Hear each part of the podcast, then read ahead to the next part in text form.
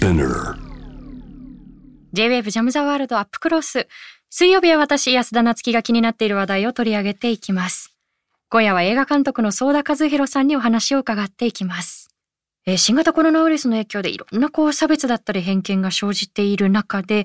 相田さんが今ツイッターでも指摘をされているのが、例えば外出している方々、あるいは、まあ営業を、ルールを守ってしていても嫌がらせの張り紙が貼られてしまったりですとか、まあ、いわゆる自粛警察と呼ばれるような存在。まあ、これ、自粛自警団みたいな呼び方もあると思うんですけれど、例えばやっぱり社会的にその、まあ、ええ。糾弾されるような行動をした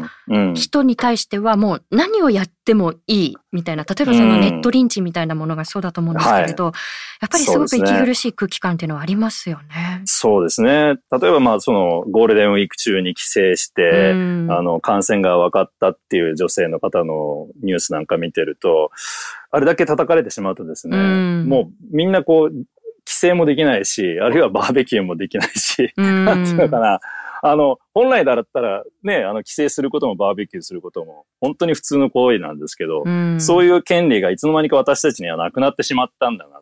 うん。と。で、はい。叩けば叩くほどそれはもうどんどんシュリンクしていくというか、縮んでいくんだなっていうそうですね。感じがしますよね。もう萎縮が萎縮を呼んでというところだと思うんですけれど、あの、うん例えば、あの、普段暮らしていらっしゃるニューヨーク、今なかなかちょっと戻れない状況だと思うんですけれど、ええ相田さんも。え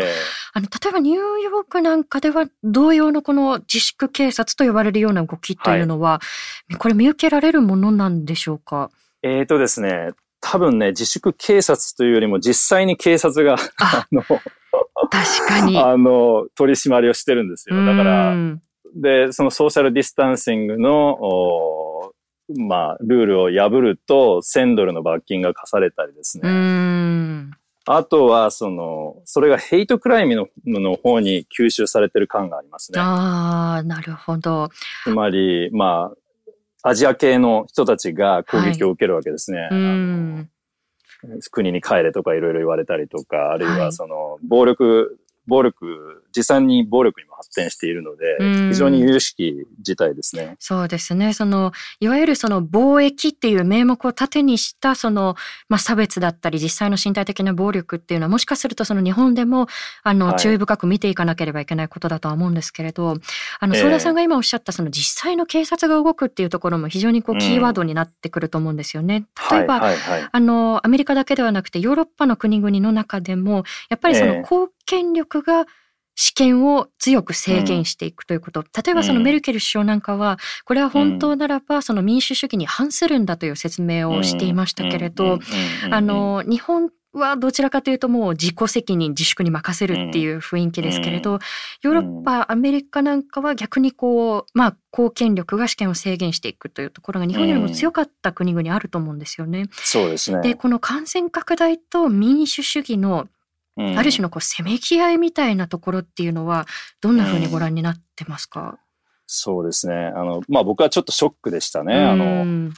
簡単にあん、ほとんど議論もされずにですね、そはい。の国の指導者や州の指導者が、うん。あの、明日からは外出禁止、明日からは営業停止っていうふうに、まあ、我々の基本的人権を制限するようなことを、まあ、うん。決めてしまって、で、それを、まあ、市民が支持すると。で、そこでさしたる議論も行われないっていう状況は、まあ僕にとってはかなりショックでした。うんで、まあそれに対して、まあ僕はロックダウンにはまあ最初からちょっと懐疑的なので、あのどうなのかなっていう、その、なんていうの疑問の声をソーシャルメディアで上げたりすると、うんまあ、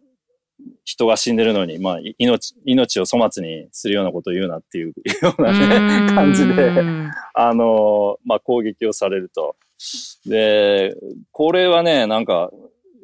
あの、特にそういう民主的な価値を推進してきた、その欧米の社会でもそういうことが起きるっていうことには、まあ、かなり僕としては、あの、衝撃を受けたところですね。そうですね。やっぱりその試験の制限をするからこそ、やっぱり疑問に思うところって、これはどうなの？どうなの？って投げかけ必要だと思うんですけれど、そうですねやっぱりその指摘さえ許さないようなやっぱりこう空気感みたいなのはどうしてもあるのかなと思いますよね。そうですね。まあ、同調圧力っていうと結構日本社会で強いものっていう、まあ確かに日本はそうなんですけれども、あの、少なくとも僕が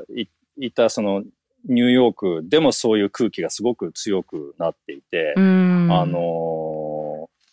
何も日本だけに限らないんだなっていう。うまあ普段はめちゃくちゃバラバラなね、あの、あの、天然バラバラにみんながやりたいことをやってるっていう感じのニューヨークですらそうなってしまう。なるほど。うん、いずれにしても、やはりこう、議論のベースになってくるのが、こう、人権っていうこと、はい、もうこのやっぱりこう、礎の上に何をするのかっていうところだと思うんですけれど、うん、あの、例えばその海外のその対策だけではなくって、はい、これまでのその日本政府の対応、対策っていうものも、まあ、いろんな問題提起されてきたと思うんですけれど、はい、これまでご覧になっていていかがでしたか、うん、日本政府は、まあ、マスクを2枚配ることすら。そうですね。うちにはまだ届いてませんが。はい。まあ、だから、本当に何にもできないんだなっていう感じですね。で、まあ、本来ならば、やっぱり、まあ、自粛を要請する、あるいはその休業を要請するのであれば、やはり保証がセットでないといけないと思うんですけれども、それも、まあ、聞くところによると、制度だけ作って、でもその制度がなかなか運用されてないようですし、あの、なんて言うんですかね、ほとんど何にもしてないですよね。そうですね。あの、例えばその雇用調整助成金なんかは非常にこう、まあ煩雑な手続きで、うんはい、ハードルが非常に高いというところもありますし、えー、ね、えー、私たちのあの仕事に大きく関わってきますけれども、持続化給付金なんかもやっぱりフリーランスの人たちがそこからこぼれ落ちてしまっているっていう、もういろんな問題点と、まあマスクさえ届かないという最初のご指摘なんかもね、ありますけれど。なんかローンも、ローンも借りられないっていうふうに、あの、まあ、その、えっと、ミニシアターのオーナーが、悲痛な叫びのツイートを上げてましたね。ああ、そうなんですね。だから、うん、そのために組ん、その作られたローンの制度なのに、実際に借りようとしたら、もう限度額いっぱいあもうすでにあなたはいっぱい借りてるから、はい、借りられませんって言われたらしくて、えー、それであんまり意味ないですよね。その新しい制度を作っても。あの、後ほどその映画館のご支援の話なんかも伺いたいと思うんですけれど、やっぱりその、持続化給付金の例えば満額その200万ぐらいっていうのは、あの、うん、もしまあ例えばフリーランスの方々だったり、小規模の事業者の方々にとっては、あの、はい、非常に支えになると思うんですけれど、例えば映画館なんかですと、こう、うん、まあ、施設を維持するだけで、こう、数千万なんか、アップリンクなんかそういうふうな発信をしてい。ましたけれど、はい、そうなるとやっぱりね、ねやっぱり持続化給付金といっても、こう、スズメの涙ぐらいになってしまうので、まあ、さらなる対策が必要なのかなと思うんですが、すね、あの、こういうやっぱりこう、改善していかなければならない問題がもうたくさんある中で、今物議を醸しているのが検察庁法の改正案だと思うんですよね。はい。はい、ね、この間、まあ、相田さんもいろんな発信をされてきたと思うんですけれど、うん、改めてどんなところに問題意識を持たれるのかというところ、そのあたりはいかがですか、そうですね。やっぱり、あのー、別に定年の延長自体は、もしそれが機械的になされるのであれば、別に問題ないと思うんですけれども、あの、そこに内閣によって、えー、その検察庁内のその要職のポストの定年を延長できるかどうかっていうことが、その内閣によって決められるっていうところがすごい問題なんですよね。うん。それが内閣によってできてしまうってことになると、これはある意味で、その検察官は内閣のね、によってその人事を掌握されるってことになるんで、んあの、まあ、すべての人事じゃないかもしれないけど、でもやっぱり間接的にそれはあの、掌握になってしまいますよね。だから、これ、今まで以上に忖度が、あの、検察内で、えー、出てくる可能性が、こう、た高いわけで、で、今ですらね、あの、例えば森友のこととか、加計のこととか、まあ、いろいろとこれ、本当は、あの、検察が動かなくちゃいけないんじゃないかって思うような事件で、まあ、検察が動かない。で、それはもしかしたらその政権のことを忖度してるんじゃないかっていう疑念があるところに加え、加えてですね、あの、これまでなんとかこう独立性を、まあ制度上は保とうとしてきたその検察の人事に対して内閣が介入できるようにしてしまうってなるとですね、うん、今度はもうやっぱり検察が内閣の顔色をあの、やっぱり見てるんじゃないか、あの、見るようになるんじゃないかって、これはどうしても疑念は、あの、強まりますよね。だから、そういうことはやるべきじゃないし、特に今、そうなんですよね、今なんでそう、火事場泥棒的にやるのっていう。そうなんですよね。今じゃないでしょっていうところもやっぱり大いにして気していかなければいけないですし、やはりこうね、はい、恣意的な介入は起こり得てしまうような制度だけ作って、まあ、うん、あり得るかもし制度上はあり得るかもしれないけれど、自分たちはやらないから安心してねっていうふうに言われても、それ信じられますか？あるいはその時の政権が変わった後に本当にやらないっていう保証ありますかっていうところだと思うんですよね。はい、おっしゃる通りですね。あの、やっぱりこういうことに対して、ソーダさんをはじめい。ろんな方々、はい、中にはその著名人の方々もこう声を上げてきたわけなんですけれど、はいえ。ー、やっぱり非常にこうバッシングが強かったと思うんですよね。うん、こう、潰すぞとか、はい、あの、干されるぞとか、はい、あの、はい。はい。はい、これはやっぱりその意見ではなくて言葉の暴力だと思うんですけれど、こういった空気感に関してはいかがですか、うん、うんあの、まあ、僕が、僕の持論は、その、例えば芸能人の方が声を上げる、その正式な発言をしたときに、うん、えー、これが政権の擁護だったら、あの、あんまりバッシングはされないですね。そうですよね。あの、TOKIO が一緒に首相と食事してても言われないわけですもんね。はい。だから、これが政権批判になると、あの、あの、政治的発言をするな、それ残念ですみたいな声がすごい高まるっていう傾向があって、まあ、これはやっぱり一つの政治的な現象だと思います。そうですよね。まあ、ええーいや、その政治的な発言をするなっていうその意図自体がものすごく政治的なんですよっていう ところだと思うんですけれど、はい、あの、ここからは相田監督が始めた仮設の映画館という取り組み、そして現在公開中の観察映画、精神ゼロについて伺っていきたいと思うんですが、え、はい、この精神ゼロ、私も拝見させてもらいましたが、少しだけ私の方から内容を説明させていただくと、まあ、82歳で精神科医を引退することになった山本正智さん、そして長年一緒にいらっしゃった、まあ、よしこさんですね。あの、妻のよしこさんとの日々を映し出しているというところで、あの、この前作にあたる精神も私自身、あの、見させてもらっていて、まさにこの山本さんの姿勢が、病を見るのではなく、人を見るということ。うん、まあ、相田さんもこれはもう何度もおっしゃっていたことだと思うんですけれども、はい、本当にそれを体現したような方だったと思うんですよね。で、はい、改めてこの山本さんのところに通われている方々だったり、あるいは地域で暮らす方々にとって、ええ、山本先生だったり、あるいはよしこさんという方がどういう存在だったのかということ、どんなふうにご覧になってますか？うん、一言で言うと多分、命綱っていう言葉になるのかなと思いますね。やっぱり、あのー、ほとんど崖っぷちで、あのー、生きるか死ぬかっていうような、あのー、危機に立たされているときに、うん、なんとか、あの、この崖のから落ちないでいるために、まあ、存在している人っていう感じが僕の中ではすごくします。うん。まさにこう、命綱、生命線という存在そのものだったのかなというふうに思うんですけれども、うんはい、あのお二方ともにあのお年を召していかれて、はい、えー、あのそのお二人のその日常だったりですとかあのどんなふうに過ごしていらっしゃるのかということがこの映画の中で描かれていると思うんですけれども、はい、前にも相田さんとお話をしたと思うんですが私自身、あの何と言いますか、こう、内助の子っていう言葉が非常に苦手なんですよね。えー、やっぱり、夫が主役で、それを陰から支える、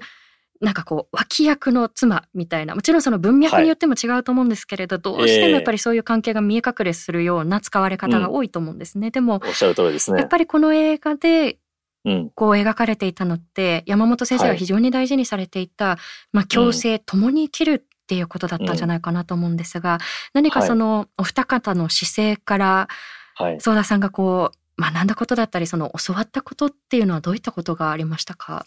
そうですね。多分ねあの山本先生とよしこさんも、うん、あの長い間は内助の公的な関係が続いてたんだと思うんです。まああの先生が、まあ、あの患者さんの支援をするという活動されて、で、そこ、それをまあ、よしこさんがこう支えるっていう構図でずっとやってこられたんだと思うんですけれども、あの、まあ、よしこさんが、まあ、ご病気になられて、で、山本先生も、よしこさんも、あの、高齢になられて、で、今、こう、関係が変わりつつあるというかですね。で、まあ、常に、常にこう、よしこさんが山本先生のケアをしてきたわけですが、今は山本先生がよしこさんのケアをするっていう感じで、あの、なんていうんですかね。あの、それ、まあ結構関係が真逆になっている。その真逆になりつつあるっていうところを、まあ僕は映させてもらったのかなっていう感じがしてますね。確かに。あの、それまで、その、例えばある種、今おっしゃったように、その逆転する前の姿勢っていうのがご病気になりながらもよしこさんから感じられて、そのね、一生懸命こう、ね、体だったり、あの、なかなかこう自由に動けない中で、うん、あの、お茶の準備を一生懸命やろうとしたりですとか、はい、一生懸命こう荷物をさこう運ぼうとしたりですとか、これどこに置いたらいいんだっけっていう、はい、やっぱりその行動の一つ一つから、これまで歩んできた人生が見る方々にこう読み解けるんじゃないかなというふうに思うんですけれど、ただね、ね、やっぱりその劇場で本当はこう公開する予定だったものが、今その新型コロナウイルス感染拡大でなかなか難しくなってしまった。で、その中で相田さんたちがまあ始められたのがこの仮設の映画館という取り組み。で、すでにあの、この仮設の映画館を通してご覧になっている方もたくさんいらっしゃるんじゃないかと思うんですが、改めてどういう取り組みなのかっていうことを教えていただけますか、はい、そうですね。あのー、まあ、基本的には仮設の映画館っていうのをネット上に作ると。で、まあ配信で見ていただくわけなんですけれども、はい、普通の配信と違うのは、あの、まあこう見ていただくときに、えー、映画館を選んでいただける。例えば、イメージフォーラムを選ぶ人もいれば、はい、岡山のシネマクレルをあの、選んでくださってもいいし、うん、まあ全国、まあ、精神ゼロの場合は全国35、6館が参加してますので、うん、そこからまあ、ご自分の地元の映画館を選んでくだす、くださればですね、その映画館に、まあ、あの、お金が入るという仕組みですね。なるほど。あの、やっぱりこう、配信型に切り替えた方もたくさんいらっしゃったと思うんですけれど、それだとやっぱりこう劇場に利益がいかないわけですよね。はい、でもそのサイトの中に借りて、その映画館がわーっと並んでいて、どの映画館から見ようかなっていうところも見る側が選べるっていうことですよね。はい、おっしゃる通りですね。だから全国津々浦々、あの、旅をするつもりでいろんなところで見ていただいてもいいし。なるほど。あの、はい、劇場で見ている、こう、気分をなるべくこう味わえるようにということで、いろんな工夫が凝らされているんですけれども、皆さんにまずこちらも聞いていただければと思います。えー、はい。ご来場、誠にありがとうございます。上映中は、できるだけ携帯電話など、音の出る電子機器の電源をお切りください。また、上映作品の撮影、録音、録画などは、固くお断りします。もう一つ、ご来場の皆様にお願いがございます。状況が改善したら、ぜひ、本物の映画館に足をお運びください。ここは仮設の映画館です。それではどうぞ最後までごゆっくりご鑑賞ください。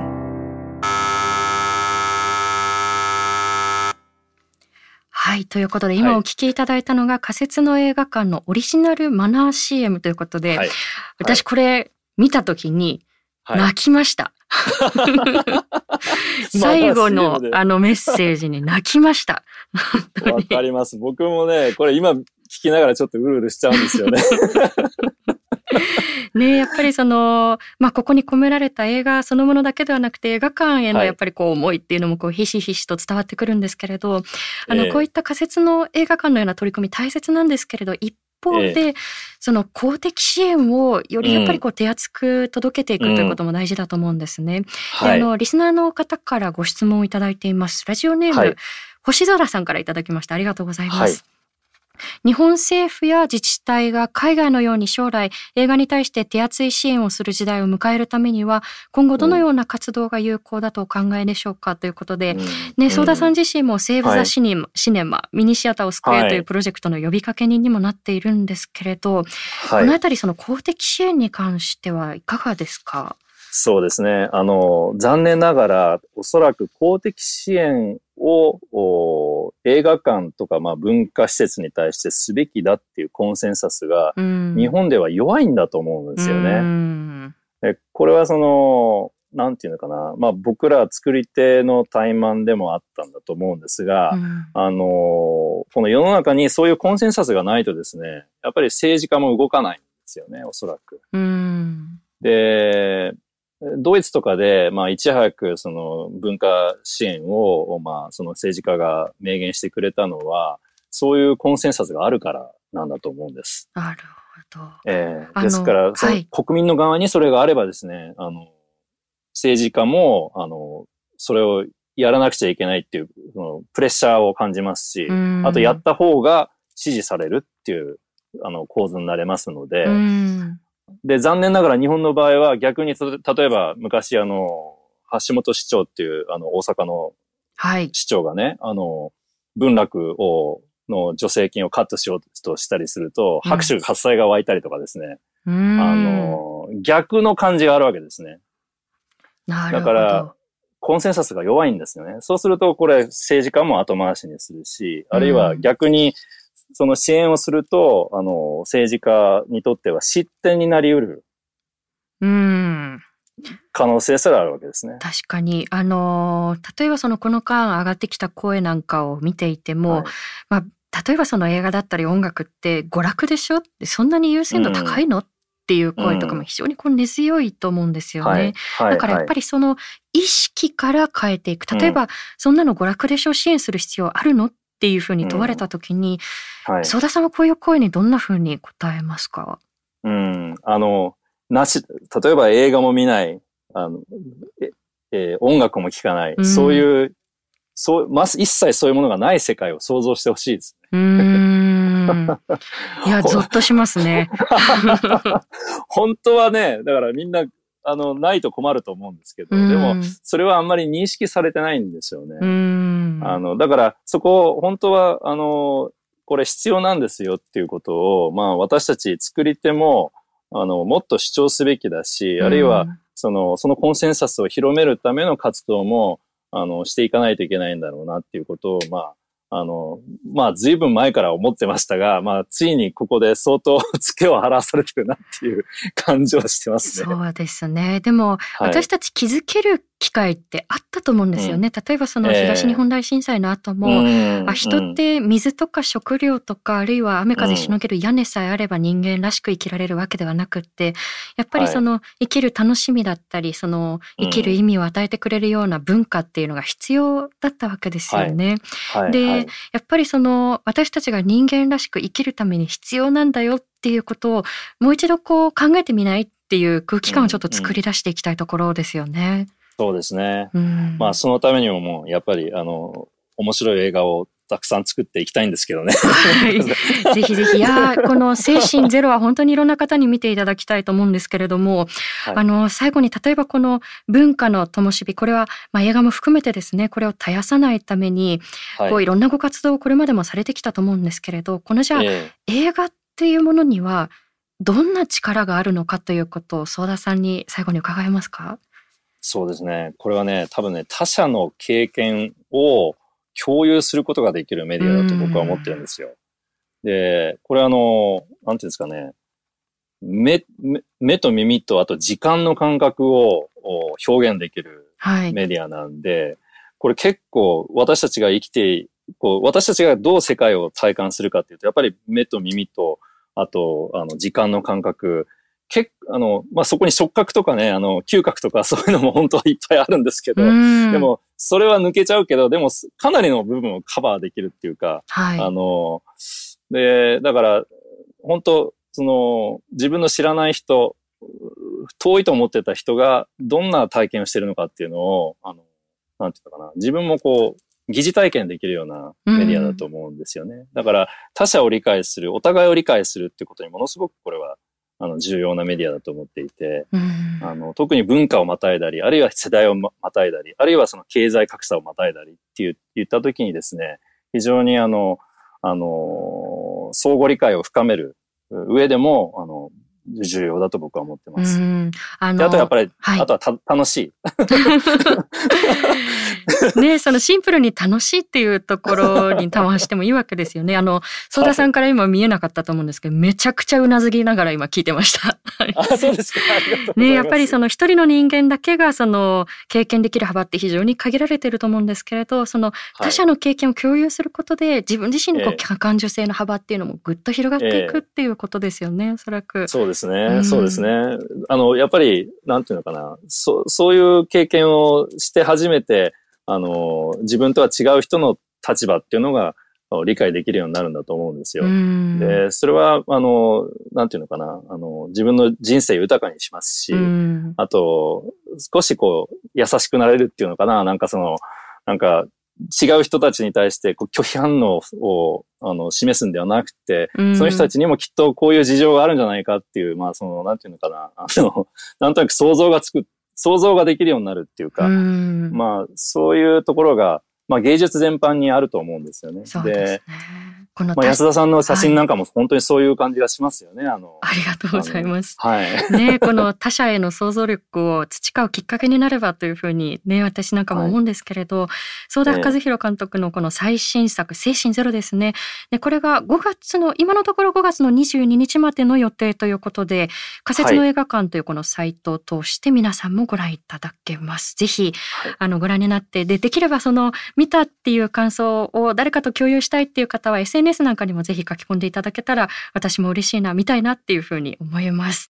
ということで今日は相田和弘監督にお話を伺っていきました。今、新型コロナウイルスの感染拡大を受けて、どんな問題が社会の中であぶり出されてきたのか、そして最新の映画ですね、観察映画第9弾、精神ゼロ、そして仮設の映画館という取り組みについて伺っていったんですけれども、えこの精神ゼロに出てくる山本先生の姿勢というのは前作の精神という映画からも拝見していました。で、まさに人薬と、人薬と呼ばれるような存在そのものだなというふうに思うんですけれど、特にやはり、まあ、診療だったり人と接する姿勢の中で非常に印象的なのが、あなたはこうすべきだよとか、あの、こう生きたらいいじゃないかっていうふうにこう上からの目線で何かを押し付けるんではなくて、あなたはどうしたいの？今何を感じてるの？っていうふうに目の前のあなたのことを大切にするんですよね。だからやっぱりこれって精神医療を捉えた映画っていうことを超えて人としてどうありかい人としてどうありたいかっていうことを私たちにこう投げかけてくるような映画じゃないかなというふうに思っています。で最後には、あの映画だったり音楽だったり、どういうふうにこう文化をこれから途絶えさせずに続けていくのかというお話もありましたけれども、